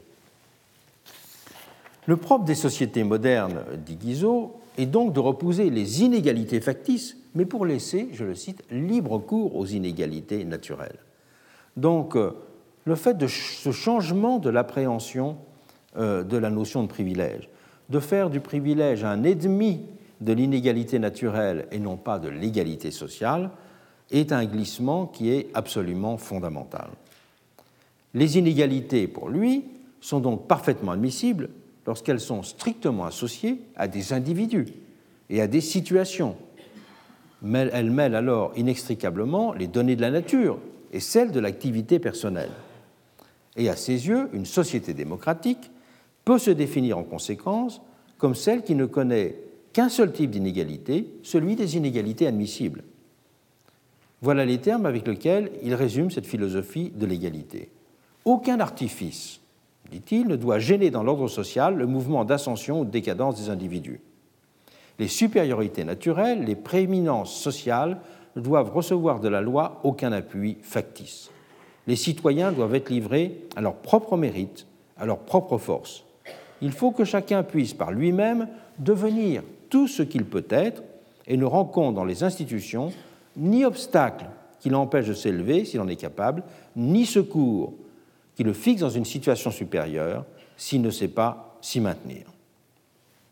Alors il y aura bien sûr, loin de ces théories qui ont été formulées dans les années 1820 à la pratique du régime de juillet, mais au-delà des préjugés et des préventions qui en ont limité la portée et rétréci le sens, c'est bien formulé de cette façon une vision réductrice de l'inégalité qui allait, et de l'égalité donc, qui allait pour longtemps marquer les esprits. Et la notion d'inégalité naturelle que construit théoriquement un Guizot va s'ancrer dans les esprits en prétendant se fonder sur les acquis les plus indiscutables de la science. Le propre du XIXe siècle est donc d'avoir vu la naissance de véritables sciences de l'inégalité. Ces sciences de l'inégalité marquent une rupture fondamentale avec le siècle des Lumières. Au milieu du XVIIIe siècle, la science naturelle de Buffon avait contribué à l'ascension d'un imaginaire égalitaire. Au XIXe siècle, ce sont les sciences, au contraire, qui prétendent démontrer le fondement physiologique des inégalités qui retiendront l'attention du, public. Il y a eu deux grandes sciences de l'inégalité qui ont été formées alors au XIXe siècle. La première, la plus ancienne, est la phrénologie, et ensuite, ce sera la mesure de l'intelligence. La phrénologie, qui prétendait, c'est inventé euh, par euh, un médecin allemand qui s'appelle Gall, la phrénologie prétendait caractériser l'individu en fonction des protubérances, des protubérances qui étaient euh, marquées sur son crâne. Et l'idée de Gall, c'est que chaque protubérance correspondait à une fonction, une fonction, une capacité ou un degré d'intelligence. Et donc, il avait fait des collections de crânes et il essayait d'interpréter à partir de ces crânes la, la vérité, en quelque sorte, de la personnalité des individus cette phrénologie qui sera euh, remise en cause scientifiquement à partir des années 1830 reposait sur une intuition euh, anatomique euh, importante. Il ne faut pas oublier que Brousset, le grand médecin, publiera une histoire de la phrénologie et fera cours sur la phrénologie à la salpêtrière. Il y aura des grands savants aussi partout en Europe qui créeront dans les années 1820 des sociétés phrénologiques. Et il y aura un enthousiasme pour la phrénologie de tous les côtés, un enthousiasme dans les milieux progressistes qui verront dans la phrénologie une science de l'homme contre tous les discours spiritualistes. Un, enthousiasme que l'on verra marqué à gauche par le fait que Pierre Leroux, par exemple, lorsqu'il sera exilé à Jersey, il donnera un cours de phrénologie, auquel d'ailleurs assistera au premier rang Victor Hugo. Dans l'almanach de la communauté de Théodore de Zamy, le, grand théoricien de l'idéal communautaire communiste que j'ai cité tout à l'heure, eh bien, dans son almanach de la communauté, en 1843, il y a une notice d'une cinquantaine de pages sur la phrénologie. Il y a donc euh, tout un enthousiasme autour de l'idée phrénologique, y compris par exemple aussi chez euh, les, les fourriéristes. Et si euh, la phrénologie a été interprétée diversement, elle a aussi puissamment contribué à cette idée qu'au fond, il y avait des caractères euh, acquis. Ce sera la même chose avec le succès que connaîtra quelques décennies plus tard, dans les années 70, le livre de Cesare Lombroso, L'homme criminel. Lombroso prétendait aussi que les criminels pouvaient se reconnaître à certains traits. Il, avait, il estimait qu'il y avait une fossette du criminel qui était typique, par exemple. Et donc, en examinant soigneusement les gens à l'école, on pourrait prévoir ceux qui deviendraient criminels et donc les soigner à temps. On peut penser qu'il y a là quelque chose d'absolument euh, euh, incroyable, mais en même temps, il ne faut pas oublier que, euh, y compris Bernard Lazare en France, contactera Lombroso, parce que Lombroso, parmi tout ce qu'il prétendait, il prétendait qu'il y avait un caractère pathologique de l'antisémitisme, parce qu'il n'y avait à ses yeux aucun fondement physique que l'on pouvait repérer. Et donc, Bernard Lazare a demandé à Lombroso une lettre pour l'aider dans la défense de Dreyfus, et qu'il puisse, dans la défense de Dreyfus, citer le fait que euh, le grand Lombroso considérait euh, qu'il euh, y avait un caractère pathologique de l'antisémitisme. Il a donc nécessaire d'analyser de façon complexe, je dirais, le, développement de ces sciences de l'inégalité. Ces sciences de l'inégalité ont été complexes, mais elles ont tout de même euh, affirmé l'idée qu'au fond, les caractères acquis déterminaient de façon décisive la situation des personnes. Et c'est pour cela que le pays qui sera la terre d'élection de la phrénologie sera les États-Unis. André Siegfried disait que pour comprendre les États-Unis, il fallait avoir deux livres en poche, la Bible et un manuel de phrénologie. Et lorsque la phrénologie commencera à passer de mode, devenue trop évidemment vidée de contenu scientifique, mais cela a duré presque 60 ans, je dirais, cette mode phrénologique, il ne faut pas euh, l'oublier. Euh, cette phrénologie, elle aura euh, une fonction très importante. Ce va être, pourrait-on dire, de naturaliser l'inégalité dans un pays qui avait la foi dans l'égalité. Dans le pays qui avait le plus la foi dans l'égalité, l'Amérique, il fallait naturaliser l'inégalité pour qu'elle apparaisse socialement acceptable. Et lorsque la, la phrénologie commencera à décliner, c'est une deuxième science de l'inégalité qui va se développer en Amérique. Ce sera les tests d'intelligence. Le grand naturaliste Stephen Jay Gould euh, écrira ce que la craniométrie, c'est une autre dénomination de la phrénologie, ce que la craniométrie était au XIXe siècle, les tests d'intelligence le devinrent dès le début du XXe siècle. Cette deuxième science de l'intelligence, la mesure du quotient intellectuel, est important à rappeler tant elle continuait à jouer un rôle essentiel dans la société américaine, même si ce n'est pas le cas en France. Mais c'est un psychologue français, né en 1857, disciple de Théodule Ribot et de Charcot à la Salpêtrière, Alfred Binet, qui est à l'origine du procédé. Binet commença significativement par être attiré par la craniométrie, et lui aussi avait sa collection de crânes, même si elle jetait ses derniers feux, mais il se tournera cependant vers la psychologie, convaincu qu'il était temps de prendre une nouvelle direction pour appréhender les variations individuelles et les variations d'intelligence chez les individus. Et une étude commanditée en 1904 par le ministère de l'Instruction publique lui donnera euh, le moyen de développer euh, cette technique. Il va mettre, au cours de cette enquête au point, sa première échelle métrique de l'intelligence. Aidé d'un collaborateur qui jouera un rôle important, Simon, on parlera du test Binet-Simon à cause de cela, il mettra au point une batterie de tests très variés déterminés à déterminer un niveau intellectuel général indépendant des compétences et des connaissances spécifiques scolaires. Il ne s'intéressait pas au fait de la lecture ou du calcul. Ce qui était important pour lui, c'est d'appréhender des capacités formelles de l'esprit, des formes de raisonnement, de l'aptitude à faire des corrélations, de compréhension euh, d'un énoncé, de disposition à la créativité, etc. Et pour chaque euh, euh, variable, il attribuait un niveau d'âge mental qui contribuait à déterminer un âge mental global. Et rapporté à l'âge biologique, celui-ci permettait de repérer les enfants, à ses yeux, susceptibles de se trouver en situation d'échec scolaire. Ce qu'il faisait, c'est qu'il proposait de faire une soustraction entre l'âge biologique et euh, l'âge mental. Par la suite, c'est un Allemand qui proposera non pas de faire une soustraction, mais de faire une division, de diviser l'âge euh, euh, mental par l'âge biologique. Et c'est ce qui donnera le quotient intellectuel. Et si Binet avait mis au point cette technique de façon très pragmatique, dans le but direct d'aider à repérer des écoliers en difficulté, beaucoup s'en saisirent ensuite dans un esprit très différent. Et ces tests devinrent utilisés pour classer les individus, les hiérarchiser et les distribuer dans des catégories fixes. Après son décès en 1911, euh, l'associé euh, de Binet, Simon, prendra lui-même d'ailleurs significativement ce virage, comme en témoigne la préface à une réédition de leur grand ouvrage commun sur la mesure de l'intelligence.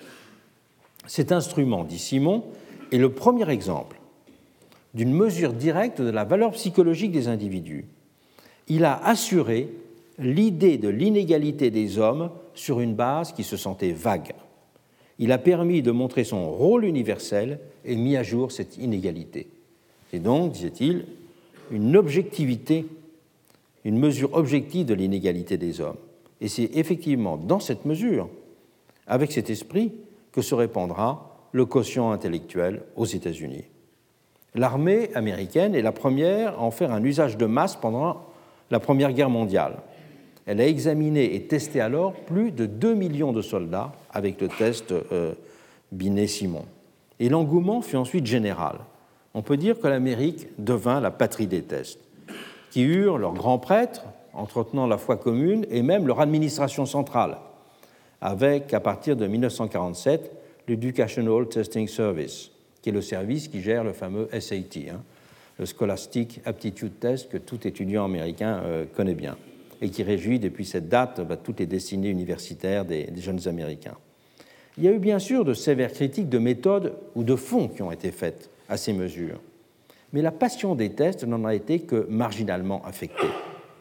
Ils n'ont depuis, en Amérique, cessé d'irriguer les représentations collectives du social, leur fonction étant globalement intériorisée par la population. Le culte américain des tests, après celui de la phrénologie, constitue un parfait révélateur de la grande contradiction qui a sous-tendu l'histoire des démocraties capitalistes libérales. La coexistence d'une philosophie égalitaire fondatrice et d'une réalité sociale marquée par de fortes inégalités. Et c'est en Amérique que cette tension a été la plus vive. Et c'est pour cela que c'est en Amérique que la tentation de naturaliser l'inégalité a été la plus manifeste. En étant de la sorte désocialisée, l'inégalité a pu prospérer dans un monde viscéralement attaché à l'idée que tous les hommes ont été créés égaux. Elle n'a cessé d'y être légitimée en étant massivement rapportée au seul mérite individuel et au seul talent hérité. Le tableau mériterait certes d'être nuancé et détaillé. Il y a eu bien des façons d'illustrer et de défendre cette tendance américaine à naturaliser l'inégalité. Un monde semble en effet séparer son interprétation extrême telle qu'elle a été par exemple exposée par les auteurs de The Bell Curve. The Bell Curve, c'est un livre qui est paru en 1994 et qui a radicalisé l'idée que euh, le QI était la variable déterminante de toutes les positions sociales et de tous les comportements et allant plus loin en disant que, euh, et c'est là qui a fait scandale dans ce livre, c'est que les groupes ethniques étaient essentiellement divisés en termes de, QI. Alors bien sûr, là on a une radicalisation extrême de cette vision. Et entre cette, euh, cette définition que donnaient les auteurs de The Bell Curve et la pratique routinière des administrateurs du SAT, il y a évidemment un intervalle immense. Mais il y a pourtant une même façon apparentée, pourrait-on dire, de ne pas penser en elle-même la question de l'inégalité sociale. La naturalisation de l'inégalité a été une des modalités donc de la légitimation de l'ordre des choses les plus durablement enracinées dans les têtes. Mais on ne peut se contenter sur ce point d'une appréhension globale de la question. L'idéologie inégalitaire s'est en effet inscrite dans des perspectives très différentes. Elle a pu prendre les visages presque opposés du darwinisme social le plus implacable ou d'un hygiénisme bonhomme. Se sont aussi croisés en permanence les débats scientifiques, ou à prétention scientifique le plus souvent, sur les fondements et l'ampleur des déterminismes naturels et la formulation de projets qui visaient à modifier ces facteurs naturels. Deux lectures de Darwin se sont par exemple opposées au XIXe siècle. Certains en ont tiré une théorie sociale de la consécration des plus aptes, voyant dans la dynamique des inégalités, avec les conflits qui l'accompagnaient, une transposition à la société humaine du principe de sélection naturelle des espèces. Vision qui s'est épanouie ensuite dans bien des cas, cette vision du darwinisme social, disons, qui s'est épanouie dans bien des cas dans une interprétation nationaliste ou raciste. Ce sera euh, la voie ouverte par l'essai sur l'inégalité des races humaines de Gobineau. Et cette interprétation euh, sociale, disons, raciste de Darwin a exercé, on le sait, une immense attraction au XIXe siècle, en Amérique comme en Europe. Mais de l'autre côté, un Kropotkin, le grand auteur euh, libertaire, euh, père fondateur de l'anarchisme, a également pu célébrer Darwin, mais dans une perspective radicalement opposée. En considérant que le facteur clé de l'évolution dans les espèces animales était en fait celui de la capacité à la coopération. Et pour Kropotkin, loin de consacrer la loi de la jungle, le principe darwinien de sélection validait au contraire l'idéal socialiste. C'est la théorie qu'il expose dans L'entraide, un facteur de l'évolution. Alors que les socialistes se faisaient en général les farouches adversaires de l'idée de déterminisme naturel pour justifier l'égalité sur la base de l'affirmation de la primauté des caractères acquis d'ordre culturel et sociaux, Eh bien, un Kropotkin montre au contraire que c'est sur une base d'observation naturelle, son livre est une espèce de compilation de travaux euh, scientifiques euh, de l'époque, prouve la nécessité euh, de l'entraide comme facteur naturel d'organisation des sociétés. Il y a bien des débats actuels sur l'altruisme. Regardez le numéro spécial de Sciences humaines qui vient de paraître cette semaine sur le problème de l'altruisme et des questions de la générosité et de l'empathie dans les espèces animales qui redoublent ces questions-là. Et la question des inégalités naturelles a aussi, d'un autre côté, été abordée dans la perspective d'une action correctrice de l'œuvre de la nature.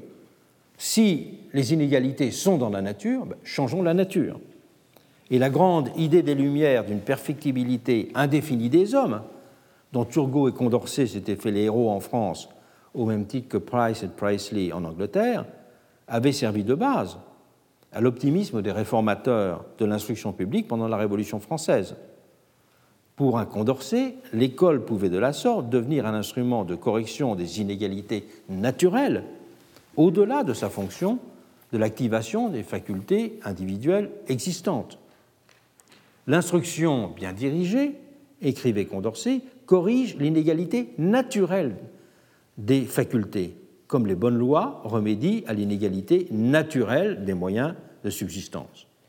Et le rapprochement des effets de l'instruction avec ceux de la loi était frappant, car il y a chez Condorcet l'idée de produire artificiellement une nouvelle nature sociale, plus harmonieuse, doublant de la sorte le projet de Sieyès qui faisait de la loi, je cite Sieyès, une nouvelle nature bienveillante. L'instruction pouvait, dans cette perspective, s'inscrire dans une vaste ambition démocratique de recréation de la nature. Et dans son premier mémoire sur l'instruction publique, il y a de longues pages de Condorcet qui sont consacrées à cette transformation de l'espèce humaine rendue possible par euh, l'éducation, considérant qu'il serait possible d'aboutir à un développement inédit des organes intellectuels de l'homme. Cette idée d'une physiologie nouvelle née euh, d'une réforme de la nature a joué un rôle fondamental au XIXe siècle. N'oublions pas que chez Fourier, euh, Fourier avait théorisé le fait que la société nouvelle amènerait à développer des, nouvelles, euh, des nouveaux organes. Il théorisait par exemple que l'homme deviendrait rapidement doté d'une queue mobile terminée par un œil et que cette queue mobile terminée par un œil permettrait de révolutionner les rapports à autrui et à la perception sensorielle. Et c'est pour cela que quand vous regardez les, gravures de l'époque, vous voyez toujours considérant le grand disciple de Fourier qui est représenté avec une queue terminée par un œil. C'est pour cela, ça fait référence à cette, à cette, vision de Fourier. Alors cette vision de Fourier peut faire sourire, mais euh, quand on parle simplement de créer de nouveaux organes intellectuels, c'est évidemment quelque chose qui est beaucoup plus compréhensible. Et ce sont en fait surtout, non pas les pédagogues, mais les grands médecins de la période révolutionnaires comme Cabanis, Pinel ou Vic d'Azir, qui vont, eux, porter le projet d'une régénération proprement physiologique de l'espèce humaine. Et les termes employés par Cabanis dans son grand ouvrage des rapports du physique et du moral de l'homme méritent d'être rappelés tant ils éclairent de façon saisissante sa perspective. Je le cite. Sans doute, il est possible, par un plan de vie combiné sagement et avec constance, d'agir à un assez haut degré sur les habitudes mêmes de la constitution humaine. Il est par conséquent possible d'améliorer, continue euh, Cabanis, la nature particulière de chaque individu. Mais si l'on peut utilement modifier chaque tempérament pris à part, on peut influer d'une manière bien plus étendue, bien plus profonde sur l'espèce même. Il faut, poursuit Cabanis, que l'hygiène aspire à perfectionner la nature humaine générale.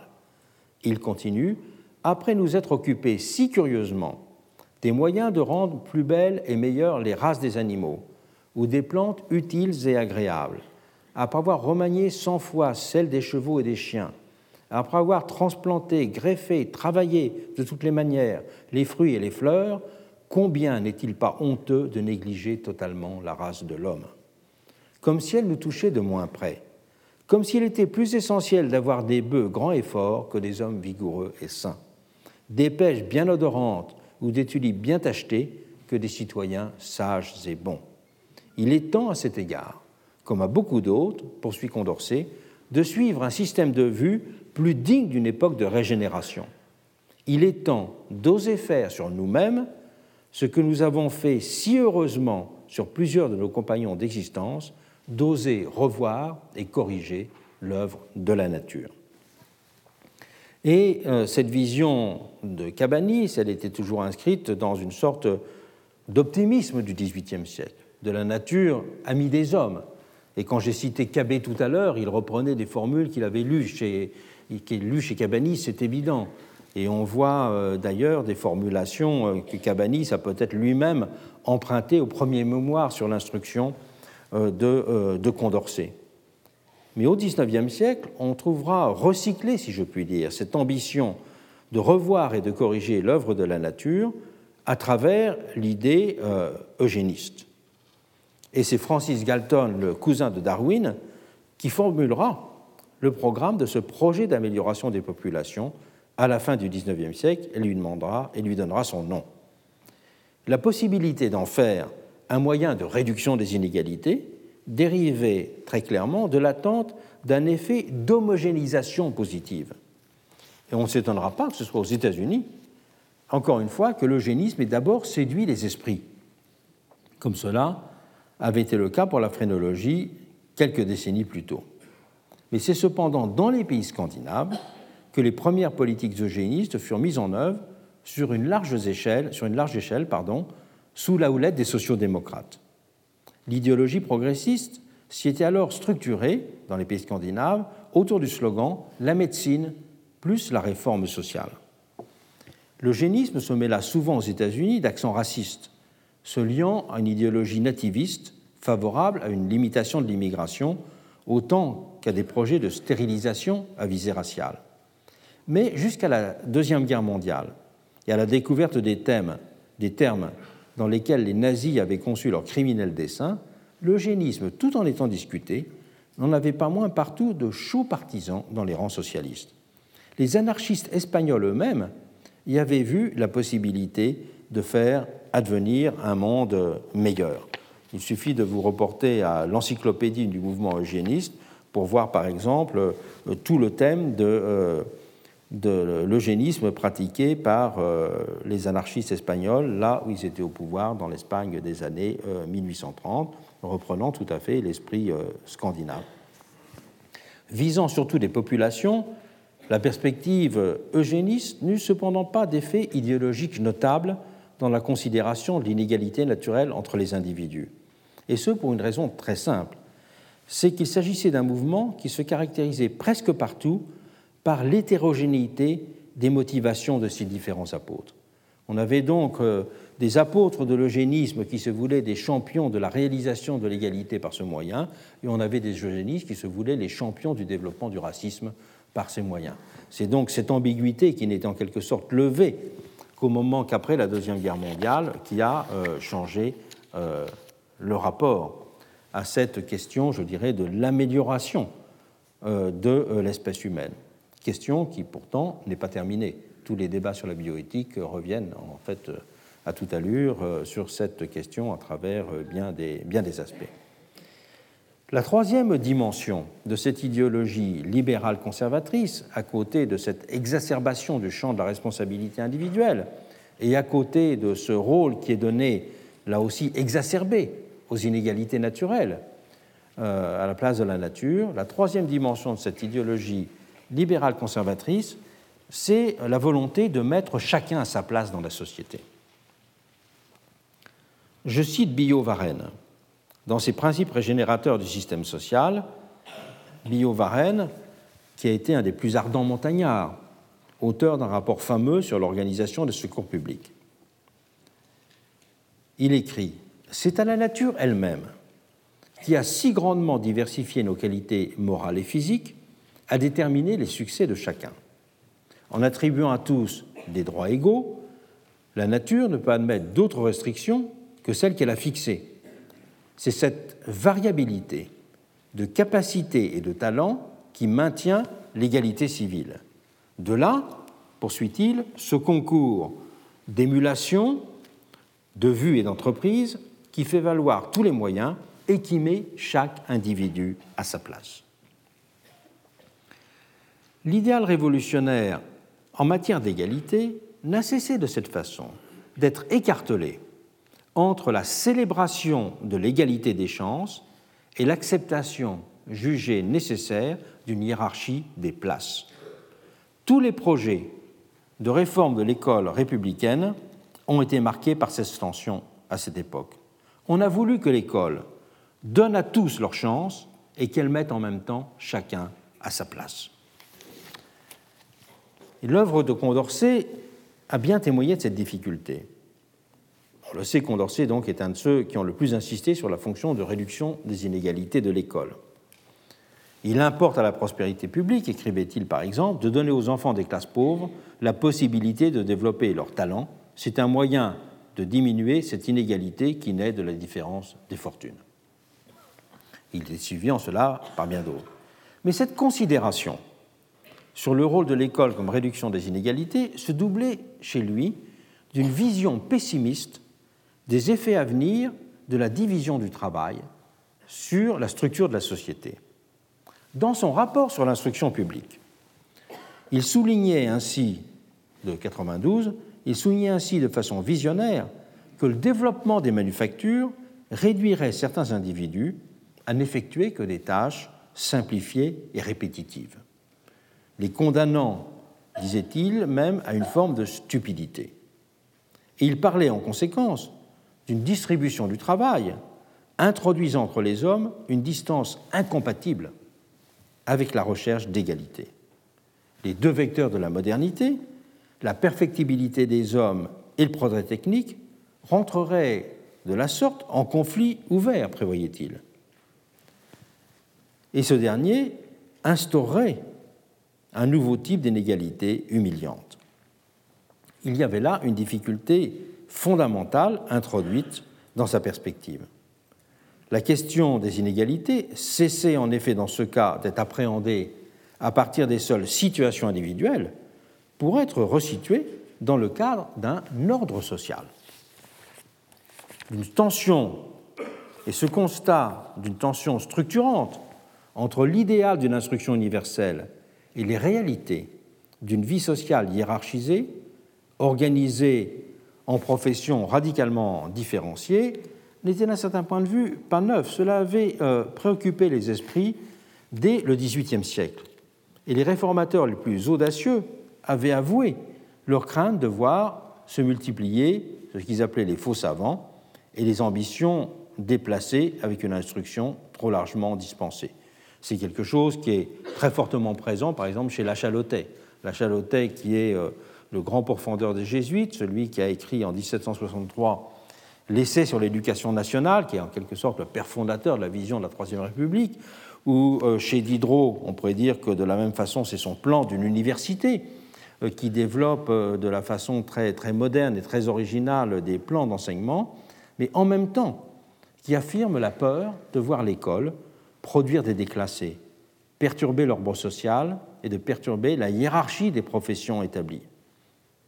Et cette peur, cette tension donc entre l'enthousiasme pédagogique d'une école ouverte à tous et d'un risque de bouleversement de l'ordre social et des hiérarchies ben, deviendra quelque chose de fondamental euh, au XIXe euh, siècle. Cela deviendra fondamental au XIXe siècle pour une raison très simple. C'est que le régime industriel, justement, va radicaliser la question des inégalités. Ce que Condorcet entrevoyait comme une possibilité lointaine, qu'il indiquait comme un problème de l'avenir, eh bien, c'est immédiatement imposé comme une brutalité extrêmement euh, présente. Et le libéralisme conservateur, euh, qui n'a vu de cesse de chercher à réduire le champ de la notion d'égalité sociale, en étendant simultanément ceux de la responsabilité individuelle et des inégalités naturelles, va justement considérer le développement euh, de l'économie moderne comme un renforcement, je dirais, du rôle considéré comme moteur des inégalités naturelles. L'économie va devenir, va être naturalisée en quelque sorte. On va considérer que l'économie est naturalisée, et un des premiers théoriciens de cela, ce, va être Charles Dunoyer, l'auteur du livre très connu à l'époque de la liberté du travail, dans lequel il va montrer que le régime de l'industrie moderne est un régime qui organise justement euh, l'inégalité, est un régime qui a besoin de l'inégalité pour fonctionner. Et donc il renforce en quelque sorte la réalité des inégalités naturelles. Il les renforce pour leur donner leur pleine puissance. Et on peut dire que c'est dans ce mouvement que l'idéologie libérale conservatrice rejoint les conceptions les plus aristocratiques et les plus réactionnaires de l'inégalité comme moteur nécessaire et positif du monde. Quand on regarde la littérature qui va de Joseph de Maistre à Nietzsche, ou quand on regarde l'ouvrage fameux de 1923, écrit euh, de colère après la révolution russe, celui de Nicolas Berdiaev de l'inégalité, je le cite parce que le livre de Nicolas Berdiaev vient d'être réédité aux éditions L'Âge d'Homme. Et Berdiaev a une théorie de l'inégalité comme euh, une structure presque cosmique, la nécessité presque vitale du fonctionnement du monde. Euh, il retrouve des accents qu'il emprunte aussi bien à Joseph de Maistre qu'à Nietzsche. Et au fond, cette euh, vision des lois naturelles de l'économie finit par retrouver tout à fait cette conception de l'inégalité, non pas simplement comme un fait que l'on doit accepter parce qu'il est donné par la nature, mais de l'inégalité comme un moteur positif de l'organisation humaine. Et dit d'une Noyer, c'est ce qu'enseigne l'économie. L'économie à la division du travail montre que l'inégalité est la condition du développement. Dans une économie de croissance et d'innovation, dit-il, les supériorités sont la source de tout, ce qui se fait de grand et d'utile. Réduisez tout à l'égalité et vous aurez tout réduit à l'inaction. Le développement de l'industrie, poursuit-il, serait tout uniment impossible si les hommes étaient tous également heureux.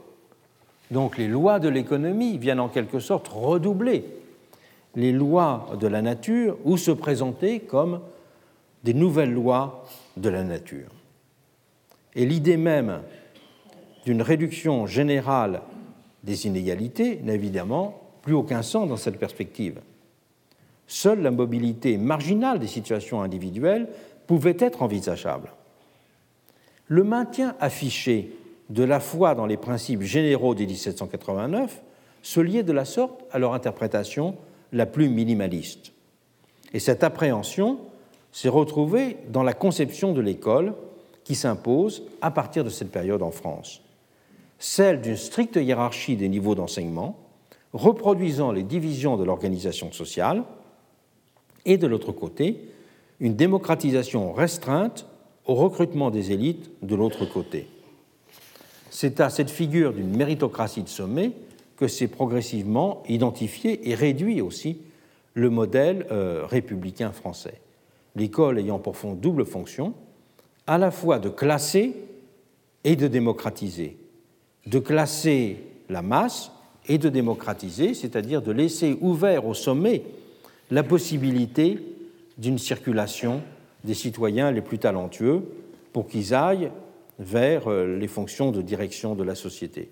Et ce sera toute l'idéologie des grandes écoles françaises, cette idée d'un élitisme républicain qui naît pendant la Révolution, c'est celle d'un système dans lequel il consiste, il faut aller repérer dans les sous-sols les plus obscurs de la société les talents qui sont cachés pour les faire monter euh, au sommet. Mais il ne s'agit dans ces cas-là que d'un mouvement extrêmement euh, limité. Pendant la Révolution, on parlait en ce sens d'élèves nationaux qui seraient en quelque sorte entretenus aux frais de la nation pour euh, aller peupler ensuite les, grandes écoles. Celui qui jouera un rôle extrêmement important pour revoir dans ce mécanisme de sélection, je le cite, une grande institution démocratique, c'est euh, Monge qui jouera avec Fourcroy un rôle très important dans la mise en place de l'école euh, polytechnique. Mais cette vision méritocratique euh, de sommet, elle ne concernait qu'un très petit nombre de personnes. Sous la monarchie de Juillet, en 1833, il y avait toujours ce système d'élèves boursiers dans les collèges royaux pour aller vers le système des grandes écoles. Eh bien, il n'était que 1600 élèves boursiers en 1833. Et la grande masse de ces boursiers, 90%, c'est une statistique que j'ai établie en regardant le tableau des élèves du gouvernement dans les collèges royaux de mars 1834, la grande masse des boursiers était composée d'enfants dont les parents avaient rendu des services à l'État, c'est-à-dire des hauts fonctionnaires, des fonctionnaires méritants, pourrait-on dire. Il n'y avait que quelques pourcents euh, d'enfants qui venaient véritablement des classes euh, populaires. Et celui qui a porté à son comble cette vision de la méritocratie, c'est en 1848 Hippolyte Carnot, qui est un ancien simonien, un ancien saint-simonien, qui a été euh, ministre de l'instruction publique et qui a eu cette idée de faire dispenser dans toutes les écoles primaires françaises d'un enseignement qui portait sur des sujets qui étaient au concours de l'école polytechnique, pour de la sorte préparer également tous les citoyens à cette grande compétition, euh, à cette grande compétition nationale. Il y a là d'ailleurs une spécificité véritablement française, c'est qu'on euh, a pensé à organiser les grandes écoles comme, on pourrait dire, une sorte de distillateur social. Cette notion de distillateur social, elle est très, très importante pour comprendre le rôle donné aux grandes écoles en France, alors qu'au même moment, dans les autres pays européens, on développait les universités. Les universités, c'est-à-dire que ce sont des lieux d'érudition, de production savante, de recherche, d'enseignement, mais non pas des machines de classement qui sont greffées sur l'enseignement de savoir pratique. Voilà la grande différence.